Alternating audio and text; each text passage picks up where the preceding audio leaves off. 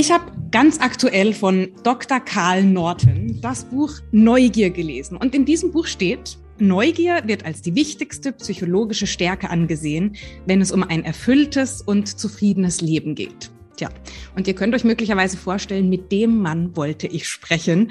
Und genau das tue ich heute. Ich habe ihn eingeladen. Er ist promovierter Linguist und Wirtschaftspsychologe und er forscht zu dem Thema Neugier. Er forscht dazu und er arbeitet daran im sogenannten Curiosity Council der Merck AG. Merck AG, ein großes Unternehmen, ihr hört es am Namen Aktiengesellschaft. Da ist er Mitbegründer des Neugieraufsichtsrates. Also eine irre Geschichte. Er forscht aber nicht nur, er lehrt auch er spricht auf Bühnen, er publiziert Bücher und seit 2000 hat er das sogenannte Open Mind Lab und da geht es genau um solche Themen. Es geht darum, Projekte zu realisieren, die für mehr Offenheit, für mehr Veränderungsbereitschaft sensibilisieren. Ich freue mich riesig, dass das heute geklappt hat. Herzlich willkommen, Dr. Karl Norton. Vielen, vielen Dank. Ja, das äh, das macht einem immer so klar, was man schon für eine Reise hinter sich hat, wenn man sowas hört. Vielen Dank, dass du das nochmal so reaktiviert hast. Ja, gerne. Und da gehört ja noch ganz viel mehr dazu, lieber Karl. Also das ist ja jetzt nur ein kleiner Ausschnitt gewesen, um auf das Thema Neugier hinzuleiten. Ja. Also irre. Ähm, Karl, mit dir kann man über so vieles sprechen. Ich habe das schon gemerkt. Wir waren in Karlsruhe gemeinsam auf der Bühne, als ich dich anmoderieren durfte. Und in unseren Vorgesprächen, da sind wir von einem zum nächsten Thema gekommen. Und ich habe gedacht, meine Herren, der Karl, der ist so begeisterungsfähig und da kann man über so viele Dinge sprechen. Ich habe mir das Motto für das heutige Gespräch, habe ich aus deinem Buch geklaut wird. Da steht ja. ein Satz drin, das heißt, Neugier ist der Wunsch, nachher schlauer zu sein als vorher. Und das habe ich mir für die kommende Stunde vorgenommen. Wir sprechen einfach über das, was dich aktuell bewegt, mhm. über deine Projekte vielleicht auch und über das, was du vielleicht auch in der letzten Zeit gelernt hast und mit den Hörerinnen und Hörern teilen möchtest. Wäre das ein Plan? Das ist ein toller Plan. Was beschäftigt dich zum Thema Neugier aktuell? Ist es gerade aktuell das Thema für dich oder hast du was anderes im ja, Kopf? Ich habe hier auch noch habe hier auch noch das genau. EQ dabei. Also. Ist seit der Neugier schon wieder so viel passiert. Ich ja. glaube, das Buch ist rausgekommen, lass mich lügen, 2015 oder 2016 oder so. Und das war wirklich der Auftakt äh, zusammen mit einer Studie, die ich mit Andreas Steinle, der damals der Geschäftsführer des Zukunftsinstitutes war und heute ist er der äh, Co-Geschäftsführer der Zukunftsinstitut Workshop GmbH. Mit dem zusammen habe ich eine Studie gemacht, äh, parallel zum Buch. Und die drehte sich um Neugiermanagement als Treibstoff für Innovation. Und das wiederum brachte uns auf den Radar äh, der Merck KG, weil die haben eine Art Repositionierung oder so Rebranding eher vorgenommen. Das heißt, die haben äh, vollkommen neuen Außenauftritt äh, formuliert und designt. Und in dem Zusammenhang haben die versucht, sich klar zu werden, hm, was treibt uns eigentlich an, so als Unternehmen. Als forschendes Unternehmen treibt dich logischerweise der Wissensdurst, das Experimentieren. Ja. Und so sind die auf die Neugier gekommen. Und der zweite Gedanke war, wenn wir ein forschendes Unternehmen sind und wir Neugier ernst nehmen, dann können wir das ja nicht irgendwie machen, sondern dann sollte es nach Möglichkeit einigermaßen fundiert sein. Und deswegen haben die damals diesen Curiosity Council gegründet. Wir waren wirklich so eine Art Beratergremium. Und das, was du da zitiert hast mit dem lebensverlängernden Wirkungen von mhm. Neugier, das ist tatsächlich auch von Kollegen aus den USA, die auch in diesem Curiosity Council sind, ähm, sehr viel genauer noch untersucht worden. Man kann also wirklich zeigen, ähm, wir haben eine Langzeitstudie gemacht. Langzeitstudien heißt, dass das über fünf Jahre geht und nicht so eine einmalige Befragung ist. Mhm. Die konnten zeigen, die Menschen, die, also es ging um Menschen zwischen 60 und 86 Jahren, die Menschen, die zu Beginn dieser Studie, als sie das ausgefüllt haben, neugieriger waren, die haben signifikant häufiger das Ende der Studie erlebt. Und das ist natürlich äh, wirklich kurios, weil du hast bis zu 12 Prozent mehr Zeit, holst du raus, alleine dadurch, dass du diese Persönlichkeitseigenschaften ein bisschen pflegst. Und bei Merck wiederum geht es dann ganz stark um die berufliche Neugier. Also wie interessieren und faszinieren wir uns und andere dafür, dass wir neue Lösungen für unbekannte und neue Probleme entwickeln. Und das war natürlich in einer Zeit, 2016, 2017, da ging das dann immer weiter. Ähm, da ging es uns ja auch wirklich in ganz großen Teilen sehr viel anders, manche sagen besser, mhm. als es jetzt der Fall ist. Und wenn, das, wenn du so forscht, dann passiert Folgendes. Du hast diese ganzen Ergebnisse rausgekriegt. Wir haben mit Merck wirklich diese Neugier, so einen Neugier-Fragebogen validiert. Das heißt, wir haben ihn empirisch mit Statistik in äh, England und hier im deutschsprachigen Raum ähm, untersucht und bewiesen, der sagt wirklich voraus, wie Neugierverhalten in einem Menschen angelegt ist. Und dann kommt die zweite Frage, wenn du da einen Haken dran hast, dann sagst du, okay, und jetzt? Jetzt müssen wir herausfinden, ob die Neugierigen nicht nur die besseren Ideen haben, weil das können wir zeigen, bis zu 40 mhm. Prozent mehr, sondern die auch in die Tat umsetzen. Weil eine Idee haben ist ja was anderes als eine Idee implementieren im Unternehmen. Mhm. Und da zeigte sich, dass ein anderes Konstrukt, wir nennen sowas immer Konstrukt, so eine Neugier, ähm, viel aussagekräftiger ist. Und das Ding heißt in der Fachsprache psychologisches Kapital. Mhm. Und wenn man das so sagt, dann uh, verziehen die Leute immer so ein bisschen das Gesicht, weil die denken so, ne, Sigmund Freund und Karl Marx hätten irgendwie einen feuchtfröhlichen Abend gehabt. Tatsächlich aber ist das ein relativ modernes, junges Konstrukt.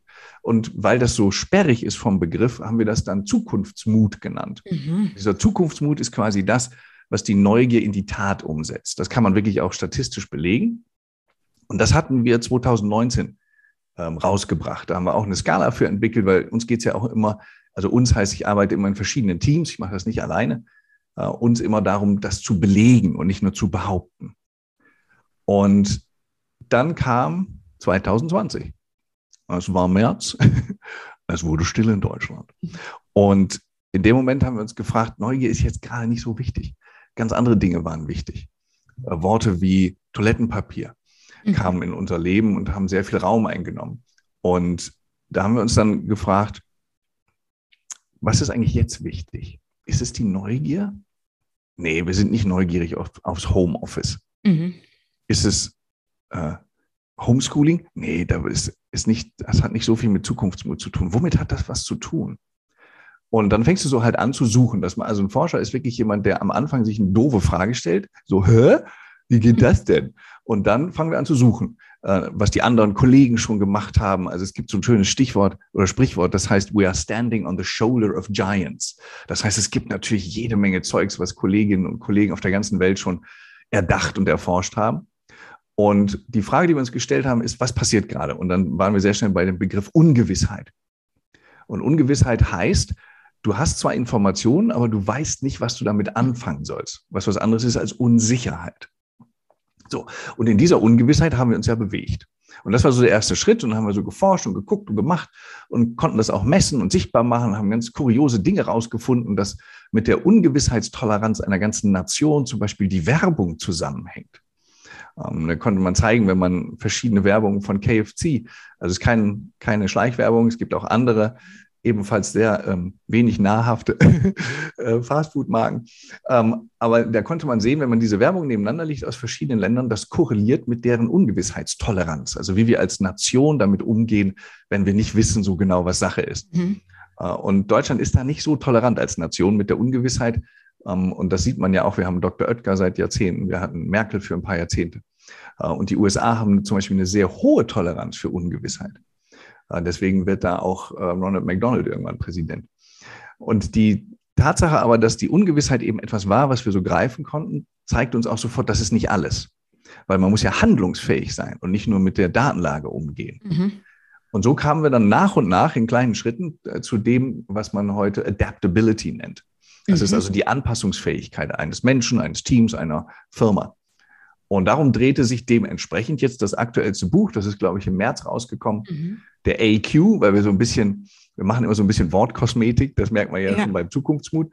Und AQ klingt einfach besser als Anpassungsfähigkeit. Anpassungsfähigkeit klingt irgendwie so wie Fähnchen im Wind mit weichem Rückgrat. Mhm. Und wir wollten aber zeigen, das ist echt eine, eine Fähigkeit, eine Intelligenz fast, so eine Anpassungsintelligenz. Und deswegen landeten wir bei AQ.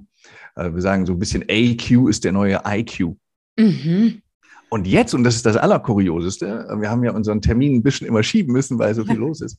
Gestern äh, war ich bei einem ganz großen äh, Unternehmen, 1300 Leute mal wieder in einem Raum, natürlich alles unter äh, Corona-Gesichtspunkten getestet, alle gecheckt und so weiter. Und da hieß es dann plötzlich, wir brauchen Curiosity. Und ich sagte, das trifft sich gut. ich könnte da was beisteuern. Und damit schließt sich jetzt im Moment gerade der Kreis, weil wir haben gelernt, diese Ungewissheit zu managen, uns zu bewegen, hin und her zu gehen mit auf- und absteigenden Inzidenzien.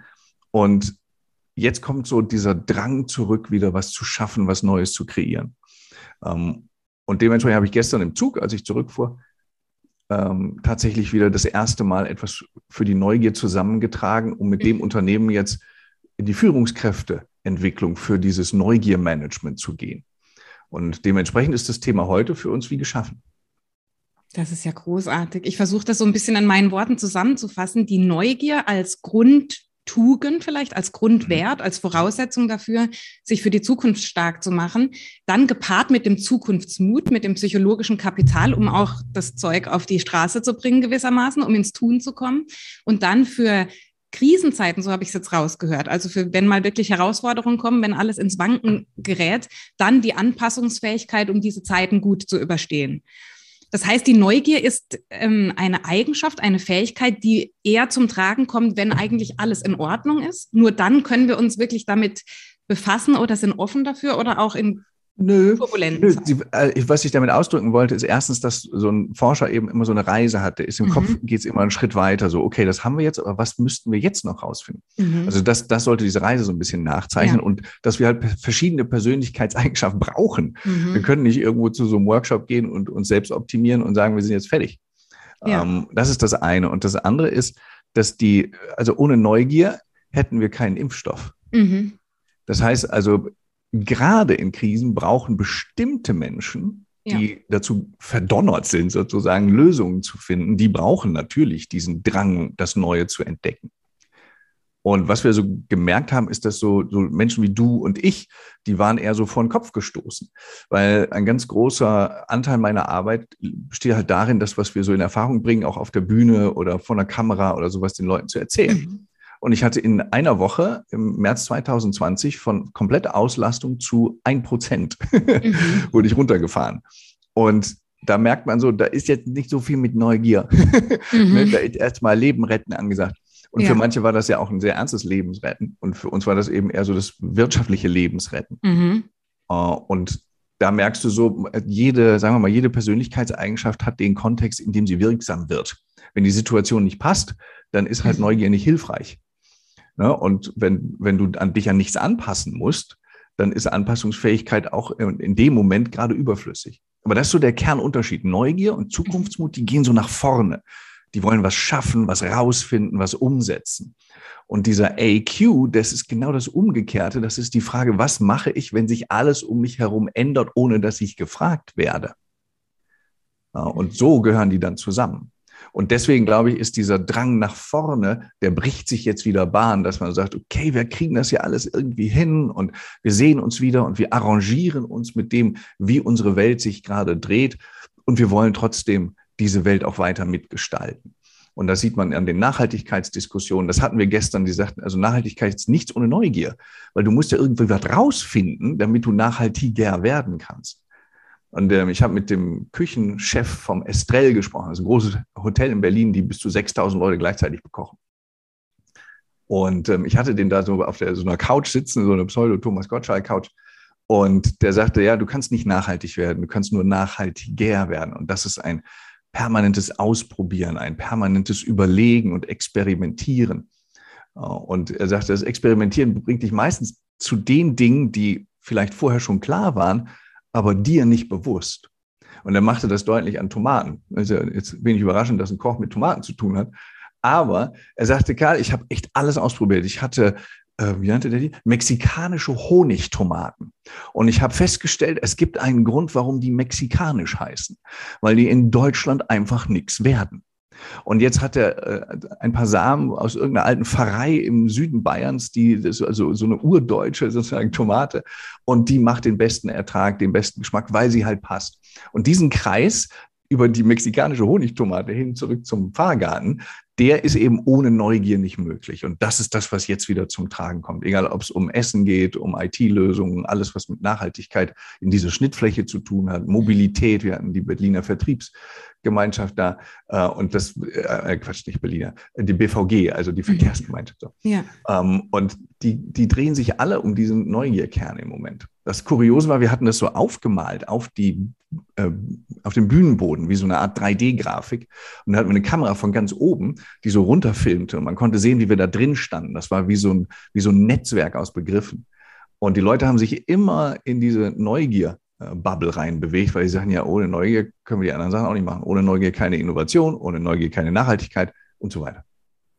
Was steckt dann in dem Begriff der Neugier drin? Also für jemanden, der sich forschungsmäßig damit nicht befasst, der sagt jetzt vielleicht, dass ich mich für Neues interessiere, dass ich offen ja. bin für Dinge, die ich noch nicht kenne. Das ja. wäre jetzt sowas, was ich damit verbinde, aber da steckt bestimmt noch viel mehr dabei, oder? Ja, das stimmt. Also das ist ja das Schöne am Entdecken. Ne? Also wenn wir solche Sachen herausfinden wollen in der Psychologie, dann äh, ähm, gucken wir ein bisschen genauer, ein bisschen tiefer rein. Mhm. Und ähm, in einem von den Workshops so rund um die Neugier, die wir da gemacht haben bei Merck, da kam auch einer und sagte, ja, ich glaube, Herr Norton, ich, ähm, ich glaube, ich, ich, ähm, ich habe schon 100 Prozent bei der Neugier.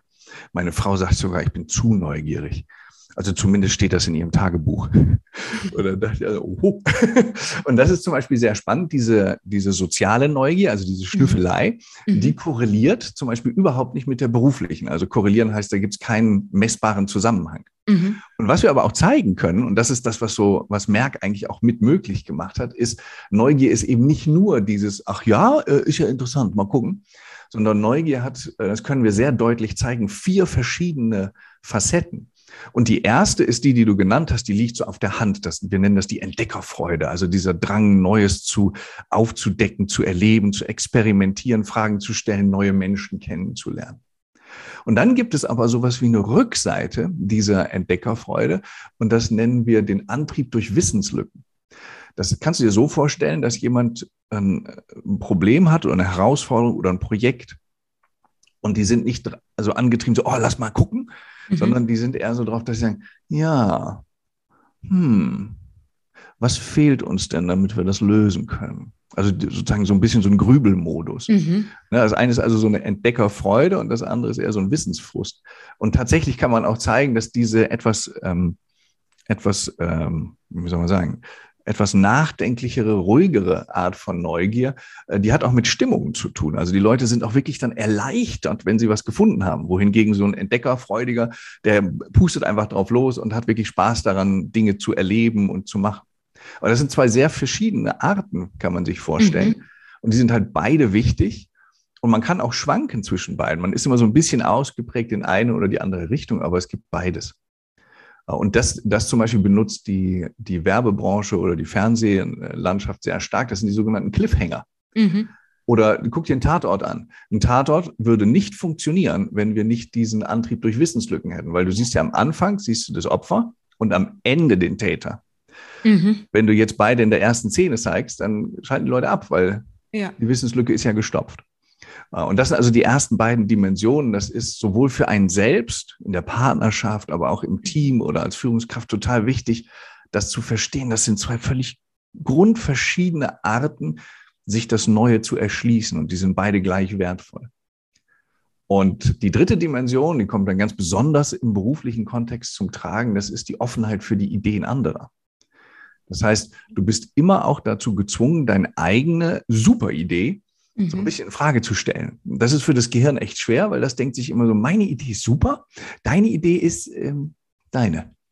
Und da muss man so ein bisschen dann dran arbeiten. Deswegen gehört das mit zur Neugier. Und die vierte Facette, die ist fast noch mh, hm, ungewöhnlicher, wenn man das sagt und, und äh, überrascht Menschen noch viel mehr. Das ist die Anspannungstoleranz. Das ist ein ganz großes Wort, mhm. ganz viel Sinn. Und das bedeutet eigentlich Folgendes. Wenn du was Neues hast oder dich in neues Terrain begibst, dann ist das ja auch ein bisschen, bisschen, bisschen unsicher. Wie, wie, geht das jetzt? Wie wird das? Ist das, kriege ich das hin? Kann ich das handeln?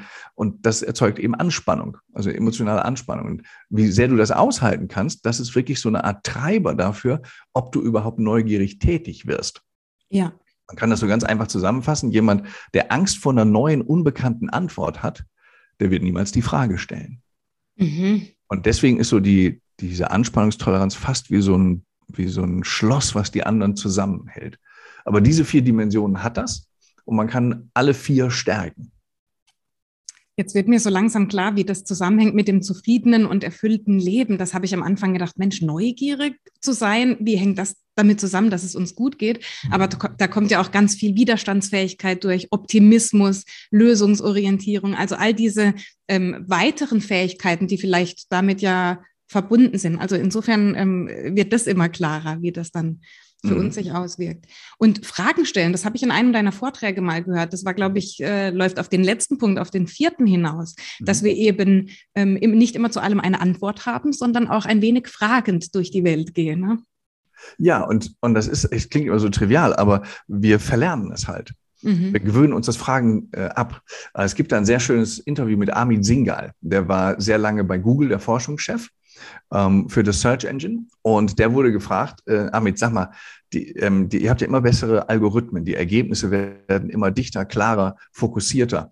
Ähm, stellen die Leute eigentlich deswegen auch bessere Fragen, weil sie wissen, sie kriegen so coole Antworten? Und er sagt, nein, ich bin maßlos enttäuscht von der Menschheit, die Fragen werden immer dover weil halt die Antworten immer besser werden. Mhm. Und so gewöhnen wir uns als Erwachsene das halt ab. Ähm, und meistens muss man auch aufpassen, dass man das mit den Kollegen nicht macht oder in der Partnerschaft. Also, frag nicht so viel. Kannst auch mal selber nachgucken und so. Und da, um da weiter zu, dran zu bleiben und Fragen zu stellen, da brauchst du natürlich ein bisschen Anspannungstoleranz. Mhm. Weil es mögen nicht so viele, wenn du dauernd was fragst oder dann auch hinterfragst, weil du willst es ja wirklich wissen. Mhm. Und dieses Warum und Wie zu fragen, das ist wirklich, das ist die Triebfeder. Und äh, es gibt ganz viele Untersuchungen inzwischen dazu, wie dieses Frageverhalten wirklich abebbt zwischen, sagen wir mal, fünf Jahren und 44. So ein, so ein, ich habe auch eine junge Tochter, du hast ja auch Nachwuchs, wenn die so jung sind, dann müssen die fragen, also rein evolutionär, weil die müssen die Welt ja noch kapieren. Mhm. Deswegen stellen die bis zu 65 Warum und Wie Fragen alleine pro Tag. Und wenn du Menschen hast mit 44, der stellt in der Regel noch sechs Fragen. Und die sind dann meistens, was kostet das? Wann ist das fertig? Und wer steht auf meinem Firmenparkplatz? Und das ist, also es gab einen Kollegen, äh, Daniel Willingham, das ist auch ein Kognitionspsychologe, und er sagte, wir, wir sind so erpicht darauf, eine schnelle Antwort zu bekommen, mhm. dass wir gar nicht mehr genügend Zeit auf eine schöne, äh, substanzielle Frage verwenden. Und was wir dann haben irgendwann, ist das Engstirnigkeit im Endstadium. Oh, und das willst du natürlich nicht haben mit 44. Und deswegen geht es wirklich darum, die bessere Frage mal sich mhm. äh, zu überlegen, nachzudenken darüber, was will ich wissen, Gebe ich mich mit dem zufrieden? Möchte ich noch ein bisschen mehr rauskitzeln? Und das machen wir im Privaten ganz offen, äh, ganz oft, wenn wir es, wenn wir mit Hobbys umgehen. Ein Hobby hat ja kein Ende. Mhm. Es gibt wieder was Neues zu entdecken und wieder was und so. Und im Beruflichen machen wir das halt seltener. Und deswegen kommen äh, Mittelständler oder eben auch größere Unternehmen und sagen, kannst du uns helfen? Wir müssen ja Fragen lernen. Und das mache ich natürlich total gerne, weil damit erschließen wir uns die Welt und auch die anderen Menschen. Kannst du mir und uns da mal einen Einblick geben in diese Arbeit? Wie sieht es aus, wenn du jemandem hilfst, neugieriger zu werden? Wie, ja. Woran kann man da arbeiten? Ähm, ja, also im Grunde gibt es ja diese vier Dimensionen, die wir eben ja. hatten. Und für jede gibt es sogenannte Interventionen oder Techniken, würde man vielleicht auch so mhm. sagen. Und was wir gemacht haben in den letzten Jahren, auch mit der Unterstützung von Merck, muss man sagen, ist, wir haben geschaut, welche Techniken gibt es, die wiederum durch wissenschaftliche Ergebnisse abgesichert sind. Mhm. Also es gibt ja Techniken, die lernen wir alle und die sind schön, aber dazu weiß man gar nicht, helfen die wirklich. Ja. Zum Beispiel Edward de Bono, der war, ist wirklich ein Godfather der Kreativität und er hat auch ganz, ganz viel gemacht für diesen Bereich. Es gibt aber einfach überhaupt keine wissenschaftlichen Studien dazu, ob seine Six Hats zum Beispiel, die er geschaffen hat, diese Denkhüte, die man aufsetzt, mhm. ähm, ob die wirklich zu besseren, kreativeren Lösungen führen oder nicht. Ähm, und deswegen ist da gar keine Wertung drin, sondern es war nur das Schauen, gibt es was? Und wenn ja, dann können wir damit arbeiten, dann wollen wir damit arbeiten. Äh, und die haben wir dann ausgewählt und dann haben wir dadurch ähm, natürlich so einen Kanon wie, oder wie so ein Werkzeugkasten an Tools zusammengestellt und die kann man natürlich mit Menschen trainieren. Und im, im ersten Piloten, den haben wir 2000, 2018 oder 2017 schon gemacht mit Merck. Da hatten wir dann so ein Teamlead von Porsche Consulting. Wir hatten jemanden da vom Weizmann-Institut. Das ist so ein Forschungsinstitut aus Israel. Und natürlich auch ein Team von Merck. Und jetzt denkt man, ja, Forscher, Forscher, Forscher. Die ähm, vom Weizmann-Institut, das waren gar nicht die Forscher, das waren die, das Sicherheitspersonal. Mhm. weil die haben, ob man es glaubt oder nicht, echt richtige Kreativprobleme. Weil die Forscher wiederum in diesen Instituten, die sind so in, in ihrem Kopf drin, dass die permanent vergessen, die Sicherheitsausrüstung anzulegen. Und jetzt muss, ah, das ist also kreatives Problemlösen nennen wir das, weil du musst ja irgendwie Leute dazu kriegen, dass sie es doch tun. Ähm, und deswegen waren die auch dabei. Und denen haben wir das in einem Tag beigebracht, auf Basis der, des Neugierprofils dieser Teams, die die geführt haben. Und dann haben wir die sechs Monate begleitet. Begleitet heißt nicht, dass wir nebenher gelaufen sind, sondern wir haben denen am Anfang diesen, der, die Techniken beigebracht und dann waren wir sozusagen wie so eine Art äh, Neugier-Hotline, standen wir zur Verfügung, wenn die so merken, äh, funktioniert nicht oder mache ich das richtig oder ich komme gerade nicht weiter, hilf mir mal. Und wir haben dann nach drei Monaten und nach sechs Monaten wieder die Befragung gemacht und wir konnten wirklich messen, dass alleine nach sechs Monaten sich das Verhalten, das Miteinander in diesen Teams messbar verändert hat. Und das, das ist eben wirklich das, was wir ja auch zeigen wollten, dass, dass, dann, dass sich wirklich was tut, wenn man es tut.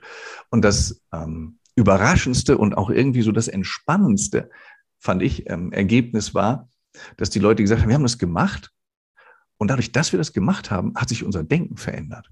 Mhm. Und das fand ich, äh, das so, ne, kriegt ein Forscher auch mal irgendwie mhm. äh, Gänsehaut, weil wir kriegen immer gepredigt, so, oh, du musst erst den Mindset verändern und dann mhm. verändert sich das Verhalten.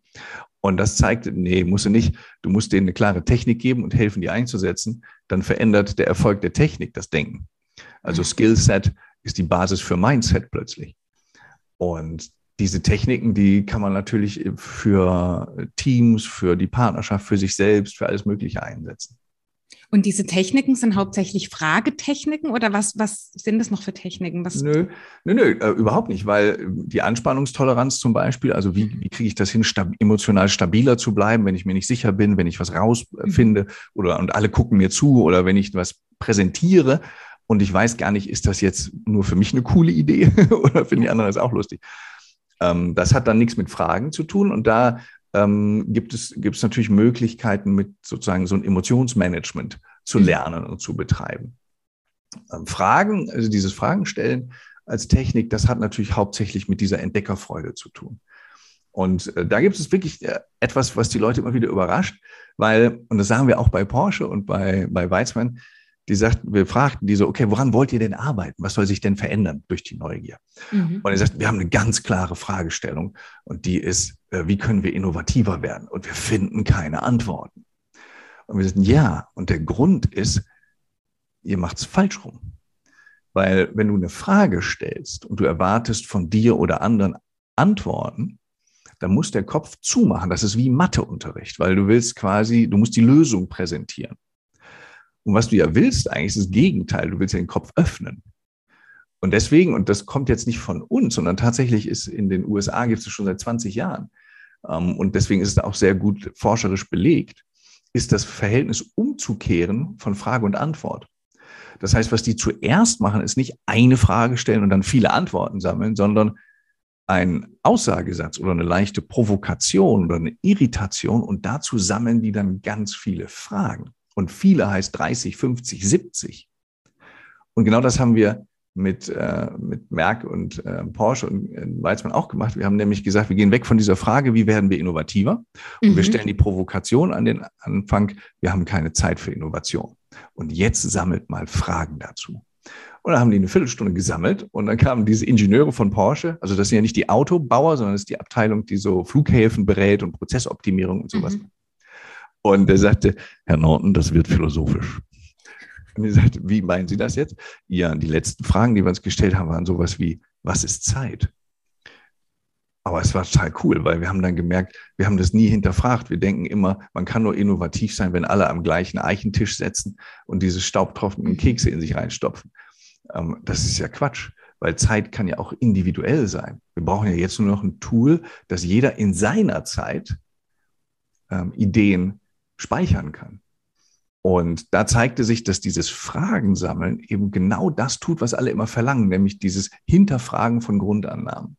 Und da merkst du eben, dass das ist ja total triviale Technik. Du sagst zu den Leuten, sammel mal 30 Fragen. Und du musst nicht mit denen erst irgendwie so ein riesen Mind Brainwashing machen zu, mhm. ja, wir brauchen einen anderen Mindset, wir müssen das hinterfragen üben, weil das kommt nebenbei. Mhm. Und wenn du es mhm. einmal gemacht hast, dann lässt du da auch nicht mehr los. Und äh, wir haben so, ich habe mal äh, in der Zeit, als wir das alles entwickelt haben, äh, wurde ich eingeladen, dazu ein archäologisches Museum mhm.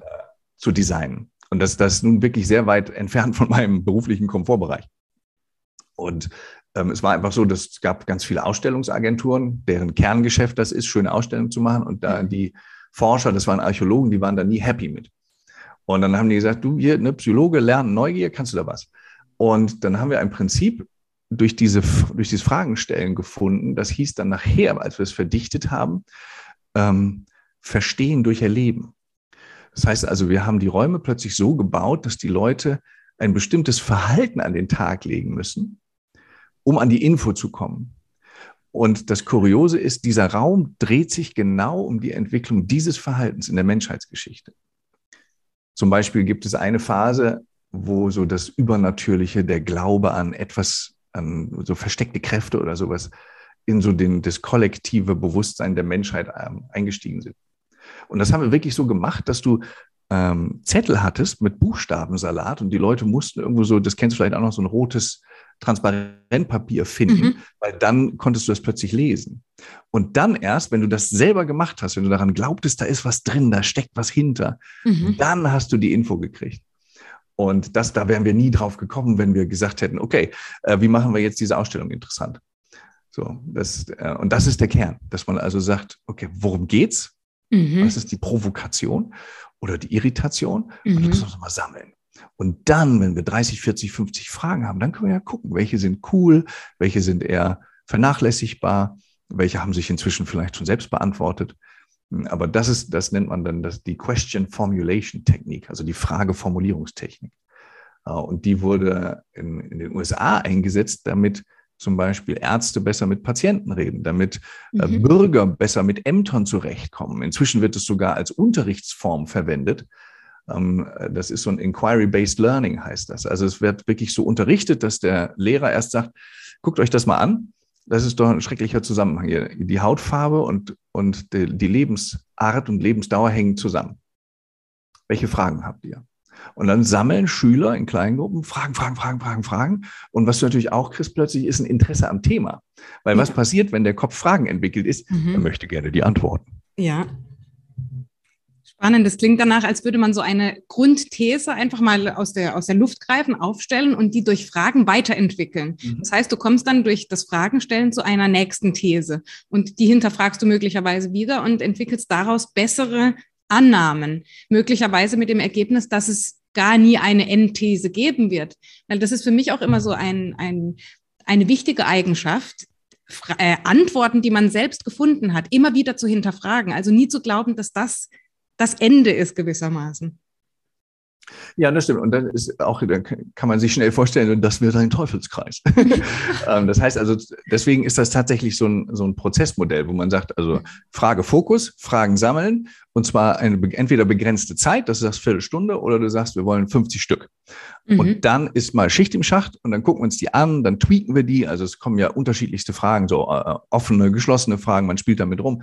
Und dann entscheidet man wirklich, was sind die, von denen wir glauben, wo am meisten Potenzial drin steckt, wenn wir Antworten auf die suchen. Und dann gehst du den nächsten Schritt auch wirklich in diese Beantwortung hinein.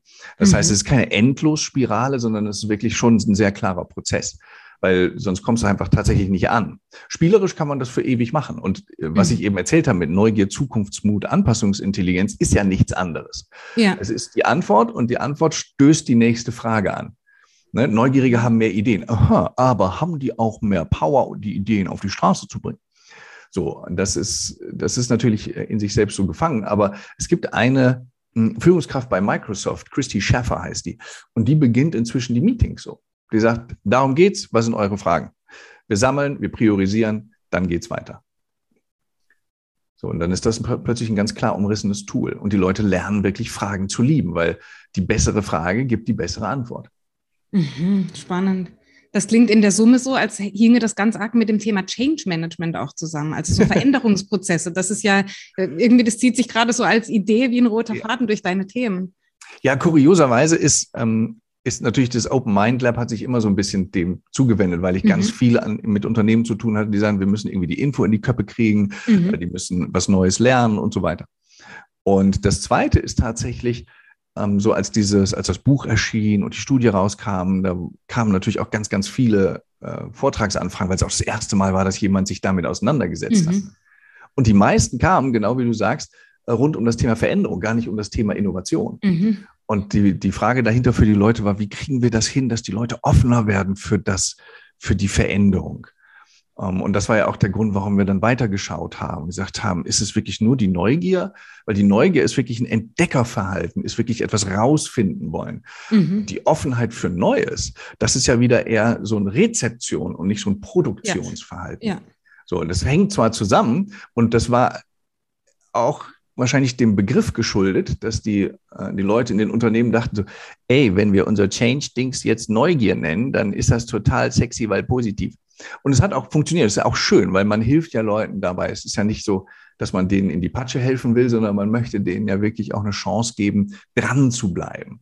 Mhm. Und ähm, das macht dann besonders viel Spaß. Und besonders die Anspannungstoleranz, die zieht sich auch durch alle drei Konstrukte durch. Mhm. Immer dieser Umgang mit Emotionen, ähm, die macht wirklich am meisten aus. Und da kriegst du auch die verrücktesten Ergebnisse. Also wir haben jetzt beim AQ ein Tool entwickelt und nicht entwickelt, aber abgeleitet, ähm, tatsächlich aus der psychologischen Arbeit. Mhm. Ähm, das kommt aus einer ähm, der, der letzten Entwicklungsstufen der Verhaltenstherapie, ist aber dann völlig auf den Business-Kontext und den gesunden sozusagen Alltag ähm, angewendet. Und da geht es darum, dass Menschen sich ihrer Qualitäten bewusst werden. Qualität heißt in der Psychologie, ähm, was, wer will ich sein? Also was möchte ich mit meinem Tun bewirken? Will ich ähm, einfach nur Spaß haben? Will ich Geld verdienen? Will ich Macht haben? Oder will ich einen Unterschied machen in der Gesellschaft? Will ich neue Lösungen entwickeln? So, das ist völlig wertneutral, weil das geht einen ja nichts an, warum ein Mensch das tut, was er tut. Mhm. Aber sich dessen bewusst zu werden, weil es gibt so in diesen ähm, die nennen sich die Principles of Life, so die Lebensprinzipien auf Deutsch übersetzt. Mhm. Ähm, da gibt es so 50, 60 verschiedene. Und da laden wir die Leute dann immer ein, sortiert die erstmal einmal in so drei Häufchen. Ne, so, ist meins? Ja und nö. Und, und aus diesem ist meins, da sollen die dann zum Beispiel die Top 5 herausschälen. Mhm. Und deswegen nennen wir das Five Alive, ne, weil die sich sozusagen, weil die bringen dich zum Leben. Und was man zeigen kann, ist Menschen oder Teams, die das machen, die machen weniger Fehler, die ähm, haben sogar mehr Umsatz. Es gibt eine ganz kuriose Studie aus, dem, aus England, da haben die äh, Broker, also diese Finanzmenschen, trainiert. Und Team A, wir unterscheiden die Welt ja immer in Team A und Team B. Team A kriegte also genau dieses Training und die haben da so sich diese Five Lives rausgesucht und Team B kriegt ein Verhandlungstraining. So, jetzt glaubst du ja, ein Broker, Verhandlungstraining, bingo, die machen jetzt brettharten Umsatz. Und was sich aber zeigte, ist, die Five Alive-Truppe, die hat die anderen um ein Vielfaches, um mehrere Millionen Pfund ausperformt, weil du plötzlich viel näher an dem dran bist, warum du das überhaupt tust. Ne, du lernst also nicht einfach nur irgendwie ja, den anderen so sozusagen etwas zu verkaufen, sondern du hast einen, ganzen andere, einen ganz anderen Antrieb, warum du das machen willst. Und dass, dass das sich bis in die Finanzwirtschaft auswirkt, ist für uns eigentlich ein gutes Zeichen, für andere mhm. vielleicht nicht. Ähm, aber es zeigt ja, wie wirkmächtig solche kleinen Tools sind. Und das zeichnet das alles aus. Also es gibt natürlich in dem Neugierbuch gibt es bestimmte Neugiertechniken, im AQ-Buch gibt es diese AQ-Techniken und so. Und die sind immer, die scheinen immer so ganz klein zu sein, wie dies mit mhm. dem mehr Fragen statt Antworten oder hier ja. dieses Five Alive. Aber die messbaren Auswirkungen sind echt radikal. Und das ist das Schöne daran, dass man mit so einem kleinen, so einer kleinen Änderung, so einer kleinen Technik so viel im eigenen Leben und dann natürlich auch im Leben anderer bewirken kann. Mhm. Lass noch mal kurz auf die Gruppe B schauen. Das interessiert mich jetzt. Was hat dann die äh, die Käufer letztendlich, die Käufer waren es, ne? was hat die überzeugt? War das die, die Authentizität, also dieses echte, ähm, ehrliche, vielleicht auch bewusste, also sich selbst bewusste über die Motive oder was, was? Ja. Ja, das ist eine gute Frage, weil in so einer Studie ähm, muss man sich immer entscheiden, so was man messen will, weil die wird mhm. natürlich immer komplexer. Ja. Und deswegen hat eine solche Studie klassischerweise äh, sozusagen die Intervention, also ne, Verhandlungstraining versus Five Alive. Mhm. Und dann haben die ein Outcome. Und das ist in diesem Fall dieses Outcome, wie viel Erlöse erzielen die. Mhm. Und jetzt könnte man auch noch, so wie du es vorschlägst, die Käufer befragen, war das jetzt anders für dich? Mhm. Und dann hättest du noch eine Variable und das macht das natürlich ungemein komplex, weil du musst die Käufer finden, die müssen bereit sein, mhm. auszusagen und so weiter und so fort. Also äh, auszusagen klingt falsch, mhm. aber die müssen bereit sein, Auskunft zu geben. Ähm, und deswegen wird das oft in solchen Studien etwas handelbarer gehalten. Und dementsprechend kann man da, und das macht dann eben auch so eine, so eine, Forschungs, äh, so eine Forschungsveröffentlichung, die stellt das dann wieder als neue Hypothesen in den mhm. Raum. Hängt es jetzt damit zusammen, das oder ähm, ist es wahrscheinlicher das. Und das ist dann ja auch wieder gleich der Boden für, das, für die nächste Studie. Das, die Kernerkenntnis, also das, was die Kollegen rausfinden wollten, war, erstens, hilft es eigentlich, wenn Menschen sich dieser Qualitäten bewusst werden? Hat es ja. irgendeinen Aus, einen Einfluss? Und zweitens, hilft es mehr als etwas anderes, das auf der Hand liegt, als eine Verbesserung für mhm. äh, Brokerage? Und das sind, das sind die beiden Kernergebnisse, die zu den Hypothesen oder den Grundfragen dieser Studie dann passen. Und Qualitäten, so habe ich dich verstanden, gar nicht im Sinne von Stärken oder Talenten, genau. sondern im Sinne von Motiven eher. So, so Leid. Äh ja, nee, das ist halt wirklich eine Qualität. Also welche Qualität hat zum Beispiel folgendes? Ach so, ähm, Qualität kann, als, ja, Subs ja, okay. Mhm. Ja, eine, eine, Qualität ist zum Beispiel, wenn ich sage, ähm, ich möchte genau sein. Mein Leben soll sich darum drehen, dass es richtig ist. Ja. Dann würde ich dir jetzt antworten und sagen, ähm, in der Studie mit 365 Brokers, Procon wurden bei, es waren 32 äh, Prozent weiblich, der Rest männliche, in einem Altersdurchschnitt von, mit einer Standardabweichung von, rausgefunden, dass XY Prozent äh, der Vorhersage deutlich machten, dass dieses Konstrukt funktioniert. Mhm. Dann habe ich dir das auf Basis, also ist die gleiche, so diese Information. Ich kann aber sagen, kannst du dir vorstellen, da haben die ein paar Broker genommen und dann haben die denen diese, diese Principles gegeben, die anderen sollen ein bisschen verhandeln lernen, also so sozusagen, wie zieht man Leute über den Tisch. Und dann haben die rausgefunden, die Leute, die sich bewusst wurden, warum mache ich den ganzen Kram Kram eigentlich, die haben signifikant mehr Kohle reingeholt. Mhm. Ich habe dir die gleiche Geschichte erzählt, aber das, was ich damit zum Tragen bringen will, sind völlig unterschiedliche Dinge. Das eine ist, ich will genau sein, weil ich will, dass, dass die mhm. Welt Klarheit hat. Und das zweite ist, ich will vielleicht unterhalten oder ich will begeistern. Und dann geht es mir nicht mehr um Genauigkeit in dem Fall. Und das sind Qualitäten. Die zeigen sich in dem, wie wir es erzählen, in dem, wie wir es angehen. Ne? Also jemand, der diese Genauigkeit hat, der würde bei einem Projekt immer sagen, Moment, habt ihr die Brandschutzverordnung gelesen? Und jemand, der es eben nicht so genau macht, der sagt, ach komm, jetzt sei doch nicht immer so, lass uns doch mal, ne, man muss auch mal ein bisschen fünf gerade sein lassen. Mhm. Um, ähm, und deswegen ist das auch für so ein Team so wichtig, mhm. ähm, sich darüber einig zu werden, wofür, für welche Qualitäten stehen wir jetzt, wenn wir das neue Produkt entwickeln, wenn wir den Prozess verschlanken, etc., etc. Weil dann werden die sich überhaupt klar darüber, wie die Leute ticken. Mhm. Äh, und das sind Qualitäten. Motive sind was anderes in diesem Zusammenhang. Du bist jemand, der unterhalten möchte, so schätze ich dich ein, oder? Wenn man deine Bühnenperformance sieht, dann ist das eindeutig, oder? Ja, das Kuriose ist, ich bin auch jemand, der genau ist. Aber ich, ähm, also es ist ja das Schöne, man kann ja wählen, ja. was man gerade so in den Vordergrund stellen möchte.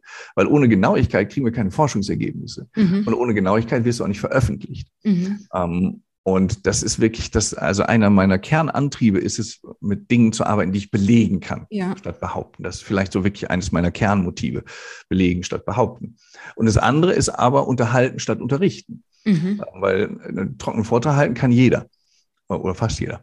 Oh, und aber das so zu machen, dass die Leute lachen, dass die sich freuen, dass sie sagen, geil, das will ich auch mal ausprobieren, dass sie richtig Bock kriegen darauf, die Welt anders zu sehen. Ähm, das ist eben auch etwas, was mich antreibt. Und ich bin, bin eben eine Mischung. Also deswegen hat man ja eben nicht nur eine Qualität, sondern mhm. eben ganz, ganz viele. Und diese Mischung macht eben gerade so einen Forscher interessant, finde ich. Denn viele Forscher, die sind ja eben gerade möglicherweise eher nur genau und forschen dann gerne, liefern tolle Ergebnisse, aber in der, in dem Transport, in dem Wissenstransfer dann den Menschen gegenüber, da sind sie dann eben immer noch so genau und immer noch so äh, eben nicht unterhaltsam, dass das manchmal ähm, gar nicht auf nicht so wirksam ist, wie wenn du das machst, so möchte ich das sagen. Ja, danke schön. Also ich, ich entdecke das versteckte Kompliment. Aber äh, danke schön. Ähm, aber tatsächlich ist es ist nicht toll, wie unterschiedlich die Welt sein kann, ja. auch in einem Bereich. Ja. Und wir brauchen ja auch alles. Mhm. Ähm, und das mit dem, äh, vielleicht so als, als ganz Mini-Anekdote, das mit diesem, ähm, das müssen wir aber genauer betrachten. Das gab es mal in einem Steuerungsgremium für einen ERP-Rollout. ERP, ganz kurz erklärt, ist eine Software, die es einer Firma möglich macht, wenn die mehrere Lagerhäuser haben, dass die die digital optimal zusammenarbeiten lassen können.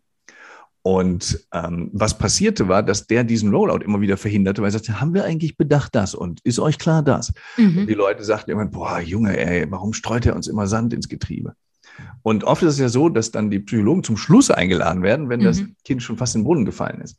Und wir haben mit denen zwar nicht diese Qualitäten gemacht, aber da ging es darum, mal so einen Mini-Persönlichkeitstest zu machen. Und es gibt ja ein oder zwei aus der Psychologie, die wirklich valide sind. Und das haben wir gemacht und es stellte sich heraus, dieser Mensch hat extrem viel Gewissenhaftigkeit. Mhm. Gewissenhaftigkeit ist eben, ne, wenn du so äh, es genau machen willst, wenn es dich nicht stört, dass man das die Frage zum zehnten Mal beantworten mhm. muss und so weiter. Und als sie das dann schwarz auf weiß hatten, alle, sagen die, ach deswegen. Und er, ja, wieso? Weil mhm. für den war es ja klar. Und für die war es wie so ein Hallo-Wach-Moment. Zu sagen, ah ja, der macht das nicht, um uns zu ärgern, der macht das, weil der so ist. Mhm. Und und es ist ja eigentlich auch gut, dass der so ist, weil eigentlich brauchen wir ja so jemanden. Mhm. Aber wir brauchen ihn zum richtigen Zeitpunkt. Und daraufhin haben die quasi das Team so zusammengesetzt oder so aufgeteilt in den Rollen, mhm. dass der wirklich so eine Art ähm, Wachmann war. Aber nicht nur das, er kriegt so eine kleine Zusatzaufgabe, immer so ein bisschen schon in die Lösung mit reinzudenken. Mhm.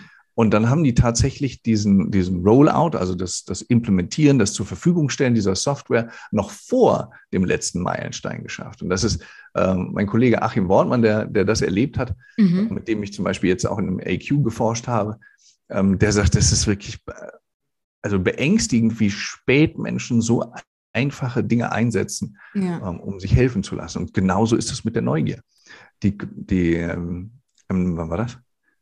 Im letzten Monat waren wir in, äh, im Süden Deutschlands bei einem ähm, Automobilzulieferer. Und die fangen jetzt an, richtig Neugier als Training für die Führungskräfte zu integrieren. Und mit denen haben wir auch so einen Startworkshop gemacht. Ähm, und die waren 15 Leute. Das heißt, wir hatten drei Trainer, weil es gab natürlich unterschiedlichste Profile. Mhm. Das heißt, es kriegt nicht jeder das Gleiche, sondern es kriegt jeder das, was er braucht. Ja. Und das ist schon das, das Nächste, dass man eben dieses Gießkannenprinzip nicht mehr hat. Und dafür brauchen wir aber diese Grundlagenforschung auch. Und deswegen hat jeder so seinen, ähm, seinen Platz. Ich hatte eine Kollegin an der Uni in Köln, mit der ich auch jetzt noch zusammenarbeite. Wir haben gerade ein neues Startup wieder vorangetrieben. Schmunzelkisten.de, also auch wieder mhm. was ganz Kurioses. Und die kriegte immer hektische Flecken, wenn die mh, hm, vor Publikum steht. Das ist einfach nicht ihrs gewesen. Mhm. Aber die arbeitete total gerne alles äh, im, in der Vorbereitung.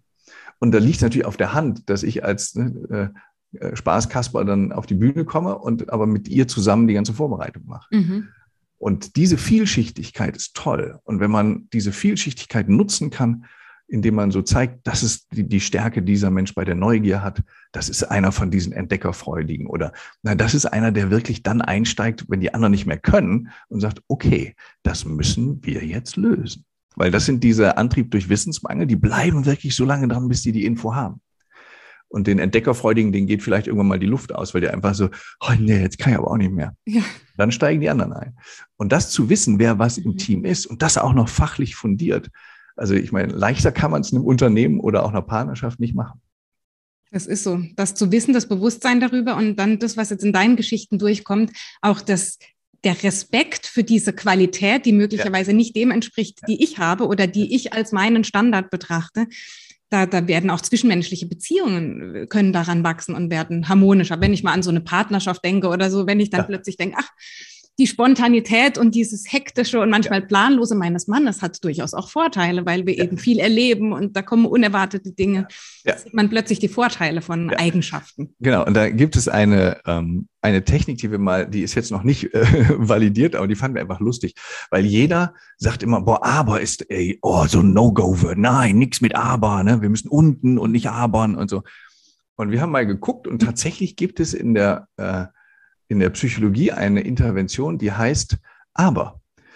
Ähm, und die macht genau das, was du gerade geschildert hast. Mhm. Wenn man zum Beispiel ne, mit seinem Partner so im Knatsch liegt, weil der eben doch ein bisschen anders ist.